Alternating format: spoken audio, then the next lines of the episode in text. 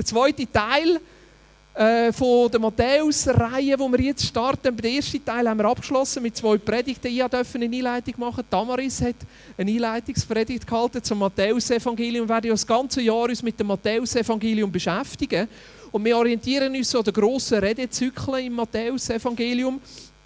Und zu jedem von diesen Teilen machen wir ein, ein, so ein Begleitheft. Also in den nächsten Monaten bis Ende November beschäftigen wir uns mit der Bergpredigt. Das ist Matthäus 5, 6 und 7.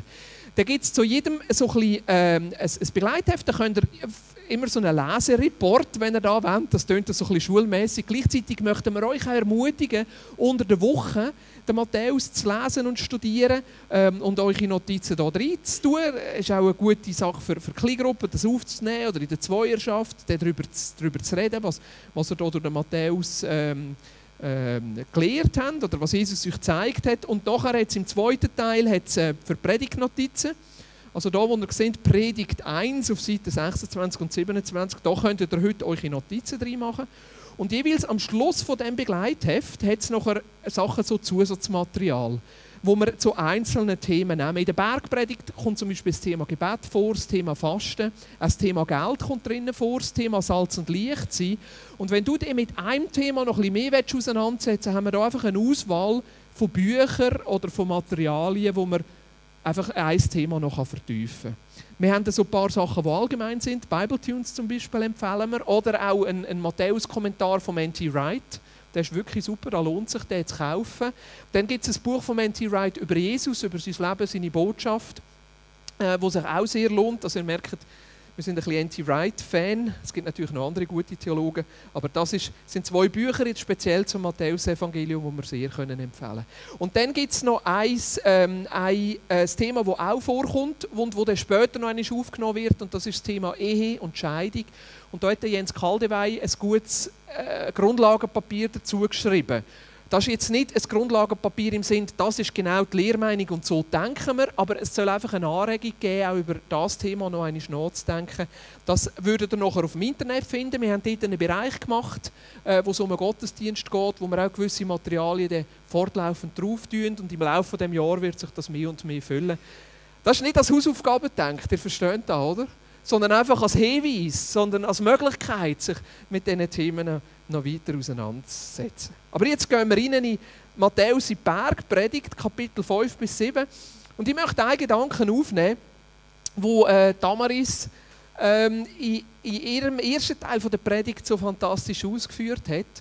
Und Brigitte hat heute Morgen schon darauf genommen. Es ist die Herausforderung, oder ich sage mal die, die Einleitung, die kommt auch in dem jüdischen Denken, dass es eigentlich immer ein Vorher, ein Mittelteil und ein Nachher gibt. Und so sehen wir im Leben von Jesus es Vorher, das ist in seinem Sinn sein Heranwachsen, seine Vorbereitung, seine Kindheit, seine Jugend, sein Mitmachen im elterlichen Betrieb, seine Verantwortung übernehmen als plötzlich Vater im Haus, weil der eigene Vater Josef gestorben ist, oder der Stiefvater, oder wie man das sagen Und nachher kommt so der Mittelteil, und das ist Taufe und die Erfüllung vom Geist. Und nachher kommt wie da, wo nachher kommt, und das ist nachher sein Dienst, sein Leben, seine Wunder, seine Lehre, sein Sterben, seine Auferstehung und seine Auffahrt. Ja. Und der Mittelteil ist in dem Sinn Taufe und die Erfüllung vom Heiligen Geist. Und mir hat dort dann etwas aus der Predigt von der Damaris angesprochen, der hat mich die letzten zwei Wochen beschäftigt und ich dachte, ich will das unbedingt noch einmal aufnehmen. Weil wenn die Bergpredigt jetzt lesest, also so ist es mir auf jeden Fall gegangen, ich habe es vier, fünf Mal durchgelesen in den letzten zwei Wochen, es hat mich manchmal fast erschlagen. Das hat mich wirklich manchmal fast erschlagen. Zum Beispiel Matthäus 5,20. Da heißt es doch, oder Jesus sagt da, denn ich sage euch, wenn euer Leben der Gerechtigkeit Gottes nicht besser entspricht als das der Schriftgelehrten und Pharisäer, werdet ihr mit Sicherheit nicht ins Himmelreich kommen. Manchmal passiert es ja, wenn wir Bibel lesen, dass wir wie so ein bisschen eine Distanz zum Text aufbauen. Dass wir wie schon ein bisschen anfangen zu relativieren dass wir wie so sagen, ja, das kann ich gar nicht und dann bauen wir uns so eine Distanz auf, wo wir uns zurückziehen können, dass es nicht zu nahe geht. Mir ist das passiert, als ich gelesen habe, als ich gedacht habe, ja, ja, ja, ja, ja, ja, Jesus meint das schon ein anders. Ja, ja, von Paulus wissen wir ja, alles ist Gnade und alles ist gut und, und, und so schlimm kann es nicht sein und Jesus ist ja für uns gestorben, also ist ja gut so. Und dem zweiten, dritten Mal, als ich die Bergpredigt gelesen habe, habe ich gemerkt, eigentlich, wie, wie ich zwar noch lese, aber wie die Worte gar nicht mehr die Kraft haben und wie die Worte gar nicht mehr an mich herkommen, weil ich brutal unter Druck gekommen bin, weil ich mich brutal herausgefordert gefühlt habe, weil ich gemerkt habe, das kann ich gar nicht. Oder Matthäus 5,48, das ist so eine von diesen Stellen. Ihr aber sollt vollkommen sein, wie euer Vater im Himmel vollkommen ist. Wer schafft da? Vortreten. Wie geht es dir, wenn du das lesest? Wenn du das hörst? Ihr aber sollt vollkommen sein, wie euer Vater im Himmel vollkommen ist. Vielleicht habe ich noch gedacht, es könnte, ich könnte es schaffen, bevor ich Kind hatte. Nachher definitiv nicht mehr. Ihr aber sollt vollkommen sein, wie euer Vater im Himmel vollkommen ist. Und nachher, und da möchte ich nachher Bezug darauf nehmen, kommen die Seligpreisungen. Oder am Anfang von Matthäus äh, 5, die, in der Bergpredigt, kommen ja die Seligpreisungen, wo, wo sehr schnell kann passieren kann, dass wir das lesen wie als normativen Maßstab. So sollen wir sein.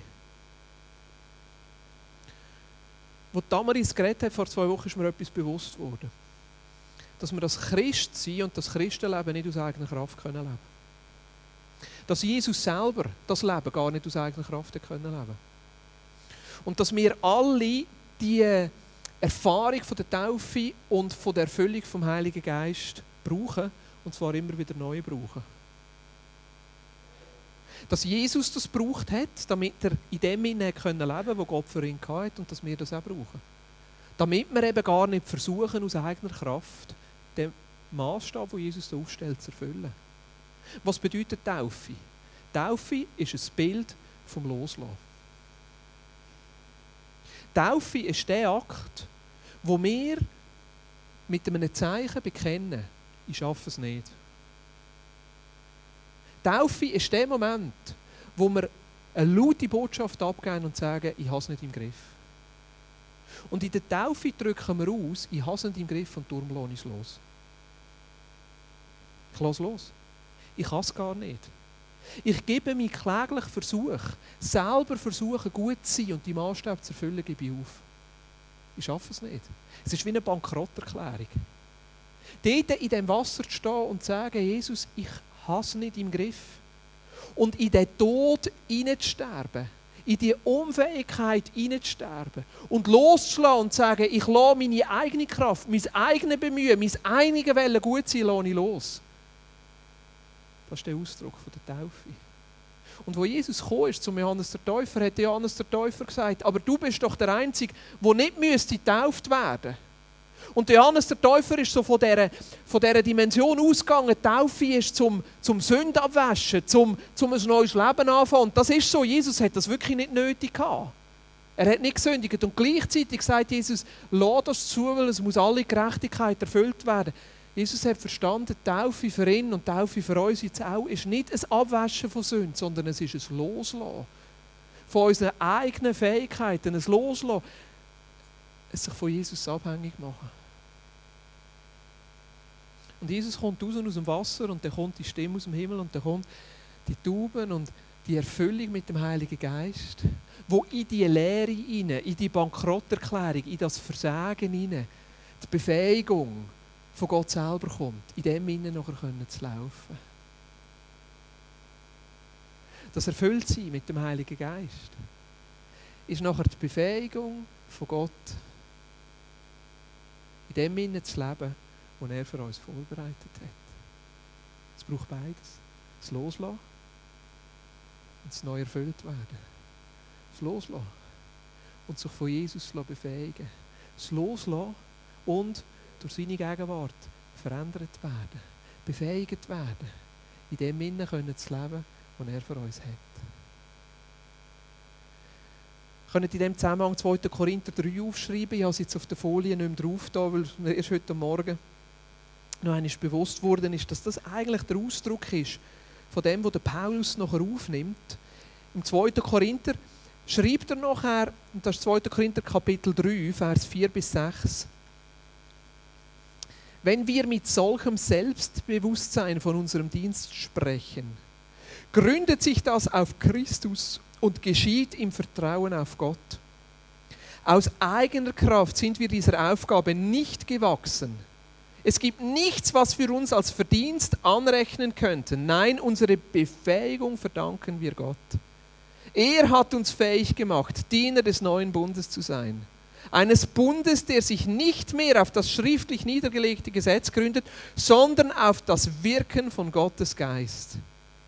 Denn das Gesetz bringt den Tod, aber der Geist Gottes macht lebendig. Wir könnten sagen, die eigene Anstrengung bringt den Tod, aber der Geist Gottes macht lebendig. Ich finde den Zwischenteil so fantastisch. Er hat uns fähig gemacht, Diener des neuen Bundes zu sein. Was heißt es das für Bergpredigt? Was heißt es das zum Beispiel für Seligpreisung? Ich glaube, es bedeutet, dass das Schlüsselerlebnis von der Taufe und vom Erfülltwerden mit dem Heiligen Geist die Befähigung ist, die wir brauchen, in dem Sinne zu leben, wo Jesus uns hier beschreibt. Nicht nur als einmalige Tatsache, sondern als wiederkehrendes Ereignis, wo wir uns immer wieder bewusst werden, dass wir dürfen loslassen dass wir können loslassen dass wir es gar nicht allein können und gar nicht allein müssen schaffen und dass wir immer wieder neu uns dürfen füllen von dem Geist, von dieser Befähigung, von dieser Macht von Gott, in dem Sinne zu leben. Ich möchte euch einladen, schnell eure Bibel vorzunehmen. Und wenn ihr die Bibel nicht da habt, haben wir extra dort hinter den Säulen. Vielleicht ist es jetzt ein bisschen peinlich, weil ihr alle gesehen dass du keine Bibel dabei hast. Macht nichts. Soll dir nicht peinlich sein. Wir haben dort ein paar Bibeln hinter, dem, äh, hinter den Säulen. Ich habe zuerst noch einen Ausdruck und dachte, nein, das ist ja blöd. Wir produzieren dauernd so viel Papier, das nachher gleich niemand braucht. Die meisten haben ja eine Bibel dabei oder auf dem Handy oder wie immer. Ich will schnell, dass Matthäus 5 aufschlägst und dass wir einfach mal schnell die Seligpreisungen lesen. Das ist Verse 3 bis 12. Matthäus 5, Vers 3 bis 12. Und ich möchte, dass du jetzt mit dem Hintergrund einfach mal durch die Seligpreisungen durchgehst und das einfach mal auf dich wirken Das ist Matthäus 5, Verse 3 bis 12. Lies es einfach für dich. Lass es wirken. Was tut es mit euch, wenn ihr das leset?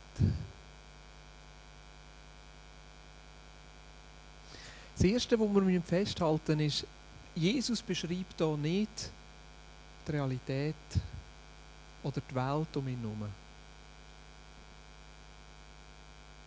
Weil es ist eine Tatsache, dass es viele Menschen gibt, die traurig sind und nicht tröstet werden.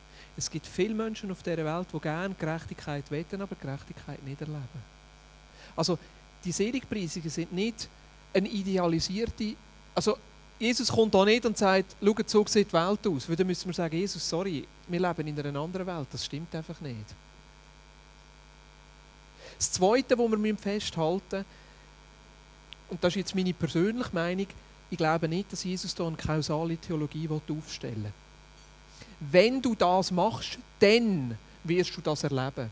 Wenn du nur genug betest, dann wird es passieren. Wenn du nur genug traurig bist, dann wirst du Trost erleben. Wenn du nur genug die ausstreckst nach Gerechtigkeit, dann wirst du Gerechtigkeit erleben. Wenn du nur genug Bibel liest, dann wirst du schon ein super Christ werden. Wenn du nur genug glaubst, dann wirst du schon heilig erfahren. Ich glaube, das ist eine Herausforderung, wo wir selber immer wieder drinstehen. Dass wir sehr schnell in so eine kausale Theologie hineinkommen, weil wir es gerne im Griff haben. Wir wollen es gerne im Griff haben. Wir wollen gerne wissen, was muss ich machen, damit es passiert. Und so eine Botschaft sehe ich einfach im Leben von Jesus nicht. So eine Botschaft sehe ich in dieser Welt nicht, weil unsere Welt viel komplexer ist als einfach nur wenn, dann. Und vor allem, es bringt den wahnsinnig unter Druck. Weil wenn ich alles wenn richtig mache und es dann, dann gleich nicht passiert, was ist denn? Gibt es den Gott nicht? Hat er etwas falsch gemacht oder muss ich mein Wenn noch ein bisschen erhöhen? Noch ein bisschen mehr beten, noch ein bisschen mehr glauben, noch ein bisschen mehr. Darum glaube ich, dass das nicht eine kausale Theologie ist. Es wäre einfach, so zu lesen und trotzdem glaube ich nicht. Und das Dritte, was ich glaube, es ist kein normativer Maßstab, wie wir das Leben haben. Weil sonst würde ich daran zerbrechen. Wenn das der Maßstab ist, wo Jesus vorgibt, Boris, so musst du sein als guter Christ, dann würde ich daran zerbrechen. dann muss ich traurig sein, um überhaupt tröstet zu werden. Dann muss ich nach Gerechtigkeit dürsten, um überhaupt nachher. Dann muss ich friedfertig sein, dann muss ich sogar verfolgt werden. Und ich merke, das Müssen in unserem Christsein, wo auch relativ schnell kommt, ist der Killer für jede Freude und jedes erfüllte Leben, das Jesus uns geben will. Und gleichzeitig merken wir, ist etwas von dem gleich in dem drin. Ja, aber wie sollen wir es denn lesen?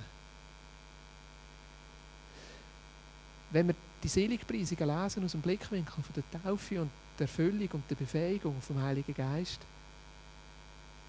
dann glaube ich, dass die Seligpreisungen und alles, was Jesus hier beschreibt, in Matthäus, eine Beschreibung ist, wie ein Leben wird aussehen, wenn es unter seiner Herrschaft geführt ist. Ich glaube, dass es eine Beschreibung ist für ein Leben von einem Menschen, der sich dem König Jesus immer wieder anvertraut. Ich glaube, dass es eine Beschreibung ist von einem Leben, das losgelassen hat und sich immer wieder neu von Gottes Geist befähigen Ich glaube, dass es eine Beschreibung ist von einem Leben von einem Menschen, der aus Gottes Gegenwart heraus von innen verändert ist. Ich glaube, es ist die Beschreibung von einem Leben von einem Menschen, der sich immer wieder neu von Jesus prägen Ich glaube, die Bergpredigt gibt das Ziel vor, wo wir darauf zulaufen können. Aber das Endziel und die Endbeschreibung soll uns trotzdem nicht kaputt machen, wenn wir immer noch unterwegs sind. Was heisst das? Ich glaube, wenn wir unser Leben unter der Herrschaft von Jesus leben, dann dürfen wir trauern und werden darin Trost erfahren. Weil wir eben sehen, dass wir unterwegs sind. Dass wir unsere eigenen Stärken können aufgeben können. Dass nicht immer alles perfekt ist. Und dass wir mit dem können ehrlich sein und zu Jesus können gehen Dass wir auch die Herausforderungen und Zerbrüche von unserem Leben können annehmen können. Weil wir ja losgelassen haben. Weil wir in der Taufe ausgedrückt haben, dass wir losgelassen haben. Und eben angewiesen sind, immer wieder neu auf die Befähigung und das Wirken vom Heiligen Geist. Wenn wir unter der Herrschaft von Jesus leben, dann können wir und dürfen wir sanftmütig sein.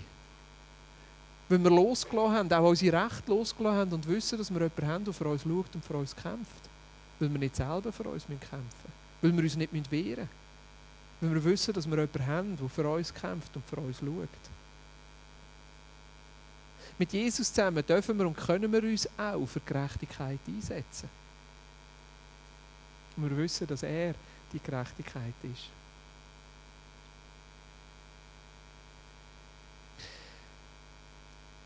Also für mich ist Bergpredigt nicht ein normativer Maßstab, wie du musst sein, sondern eine prophetische Verheißung, in was sich dein Leben wird verändern, wenn du mit Jesus unterwegs bist. Soll ich das noch einmal sagen? Für mich ist Bergpredigt nicht ein normativer Maßstab, der sagt, so musst du sein. So musst du sein. Und wenn du nicht so bist, dann.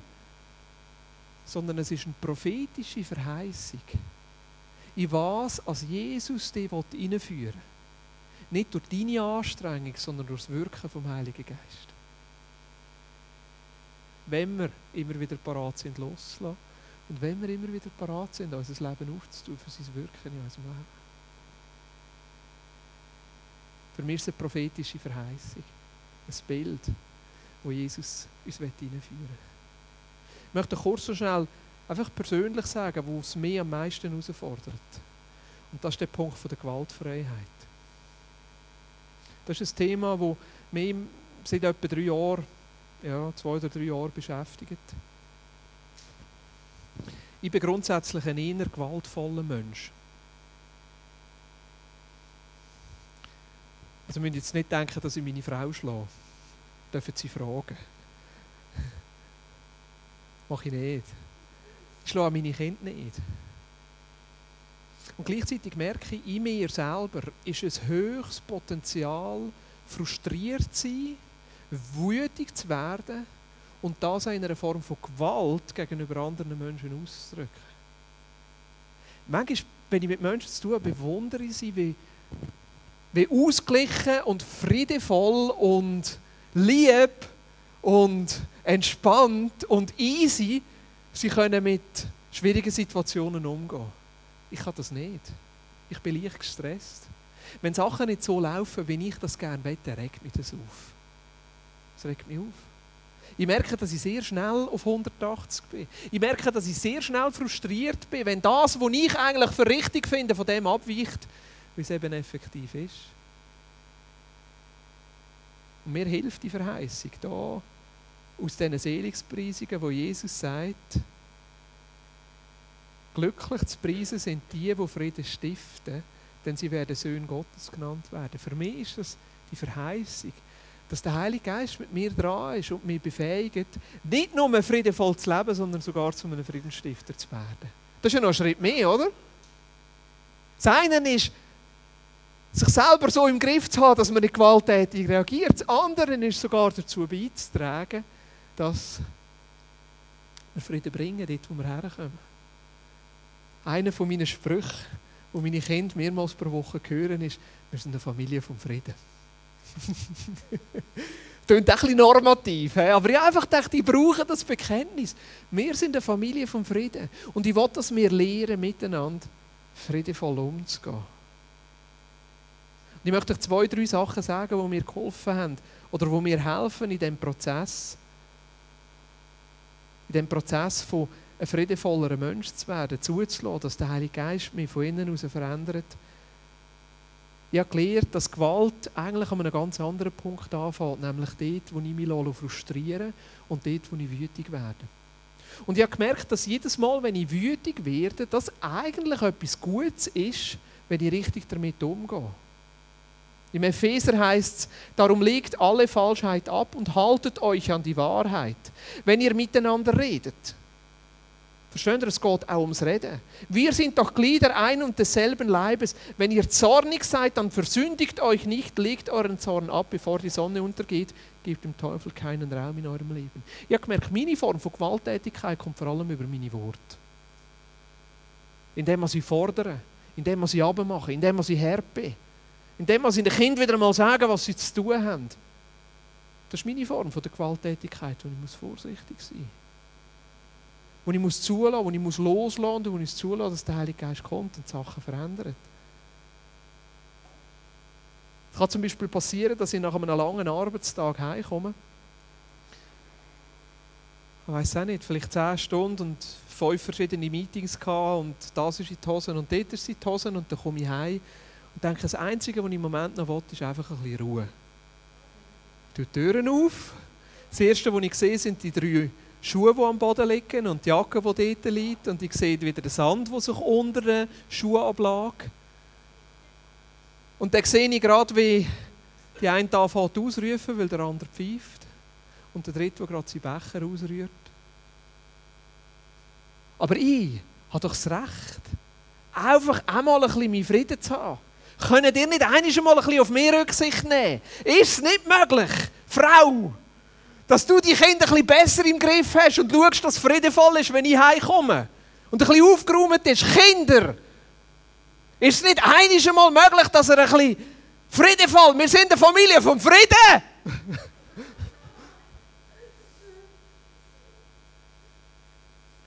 dort, wo ich wütig werde, dort, wo ich frustriert bin, ist es eigentlich ein Hinweis für das Bedürfnis, das ich habe.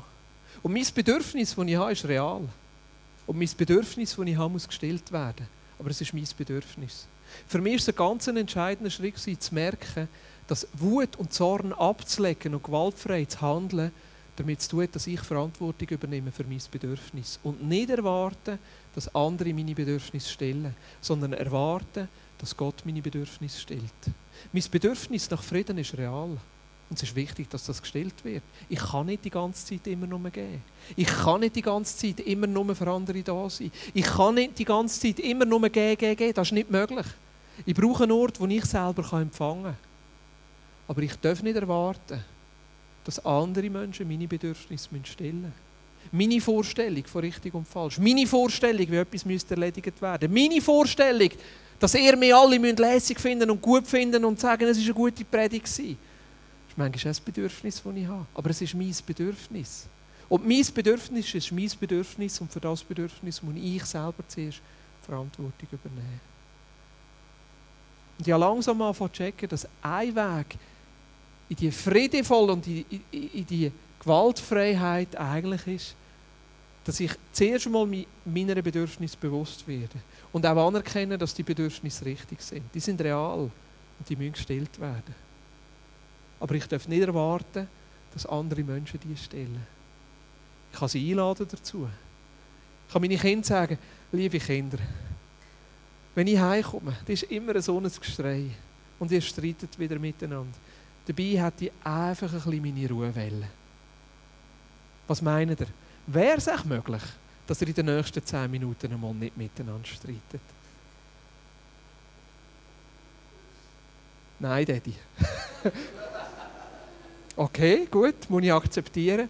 Also dann ziehe ich mich ein ins Zimmer zurück, dass ich wenigstens dort meine Ruhe habe. Ich komme dann wieder. Aber meine Bedürfnisse sind meine Bedürfnisse. Jemand, der mir hier geholfen hat, ist der Rosenberg. Es gibt einige Bücher von ihm, die sich lohnen, einmal reinzulesen. Gewaltfreie Kommunikation, Einbezug auf Kindererziehung. Ich bin jetzt gerade dran, wieder ein neues Buch zu lesen. Hat mir extrem geholfen. Weil ich einfach merke, wie wichtig es ist, dass wir mit unseren Bedürfnissen richtig umgehen. Und zulassen, dass wir in dem Innen loslassen können. Und zulassen, dass wir in dem Innen können immer wieder die Befähigung vom Heiligen Geist, die Veränderung vom Heiligen Geist, die Fülle vom Heiligen Geist erleben. Merken, ich bin mittendrin. Vielmal gelingt mir es nicht. Und gleichzeitig halte ich mich fest an die Verheißung der Bergpredigt. Wo nicht ein normativer Maßstab ist, der mich unter Druck setzt, wenn ich versagt habe sondern wo eine prophetische Verheißung ist. Dass wenn ich mein Leben mit Jesus lebe, dass er mich verändert. Er mich Stück für Stück in das hineinführt. Er mir hilft, ganz praktische Schritte zu gehen. Dass mein Leben mehr und mehr so wird, wie er es eigentlich gedacht hat. Ich möchte, dass wir kurze Zeit machen, wo wir einfach darüber nachdenken, was willst du mitnehmen aus der heutigen Predigt oder aus dem heutigen Gottesdienst. Wir haben hier ein paar Fragen, kannst dich auch den Fragen orientieren vom äh, Begleitheft. Und dann habe ich das Gefühl, sollten wir einfach noch eine Zeit machen, wo wir noch einmal füreinander beten. Ganz speziell auf den Punkt vom Loslassen und vom Befähigt werden. Ich habe dir jetzt einen Punkt erzählt, der mich herausfordert in meinem Leben. Vielleicht ist es für dich etwas anderes. Vielleicht spricht dir etwas ganz anderes an, wo du merkst, zum Beispiel, dass du Trost brauchst. Wo du merkst, dass du Gerechtigkeit brauchst. Wo du merkst, dass du Versorgung brauchst. Und ich glaube, es ist gut, wenn wir uns einfach nachher noch eine Zeit nehmen, wo wir beten füreinander und einfach loslassen und den Heiligen Geist einladen für die Befähigung. Aber nehmen wir uns erst zwei, drei Minuten Zeit zur Reflexion. Nachher nehmen wir noch ein Lied auf, wo wir einfach vor Gott kommen und nachher beten wir füreinander.